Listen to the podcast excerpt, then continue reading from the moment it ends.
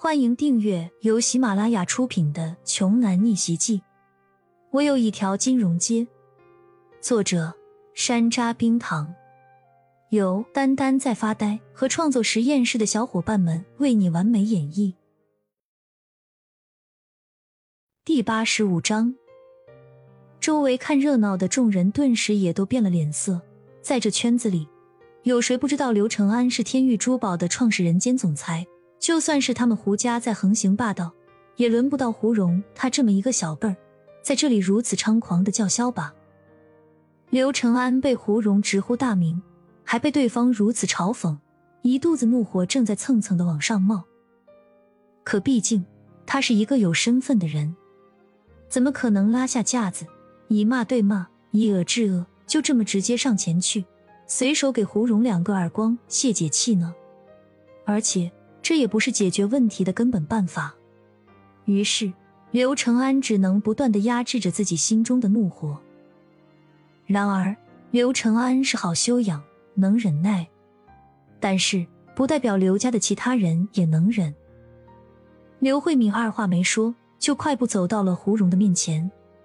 胡蓉以为他是来想自己妥协认输的，可在胡蓉还没来得及反应过来的时候。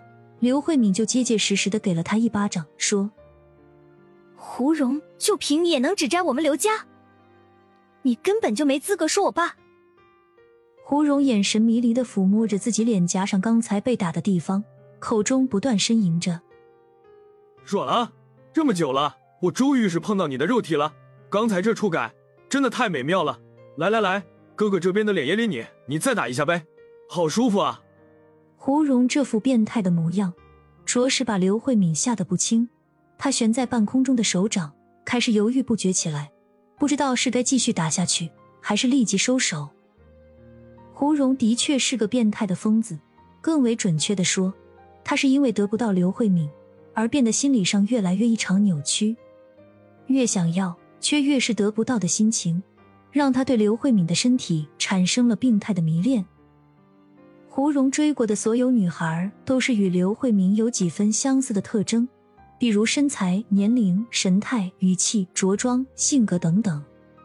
每次得手之后，他都会强制这些女孩来模仿刘慧敏，以满足他病态的心理需求。但是时间一长，这种方法就变得越来越不管用了，已经没有办法补偿那种屡屡遭到刘慧敏厌恶和拒绝的严重缺失感。正巧，这次胡家走运，意外认识了缅南地区摩尼玉石公司的高管，所以他们决定借此机会彻底击垮刘家，一举把刘慧敏收入囊中。胡蓉舔着嘴唇，贪婪的看着与自己近在咫尺的刘慧敏的身体，被对方如此觊觎和淫邪的目光打量着，刘慧敏觉得自己浑身都是难受，全身上下就好像被无数只蚂蚁在撕咬。姓胡的，你离我女儿远点儿。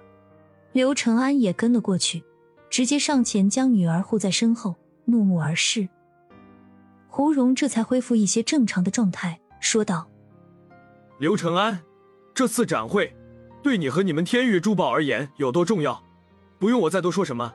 如今我们胡家和摩尼玉石的关系是亲如兄弟，你个人的生死，你们公司的未来。”只不过是就在我们的一念之间而已。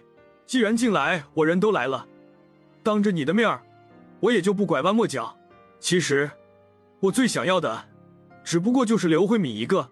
只要你把她乖乖的送到我的床上，咱们两家就是亲家了，往后就是一家人。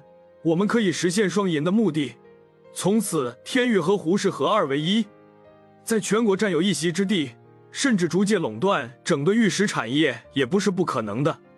胡蓉不愧是胡疯子，简直是太嚣张了。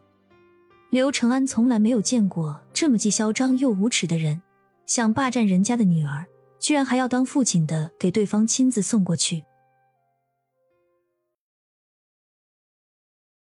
本集播讲完毕，想听更多精彩内容，欢迎关注“丹丹在发呆”。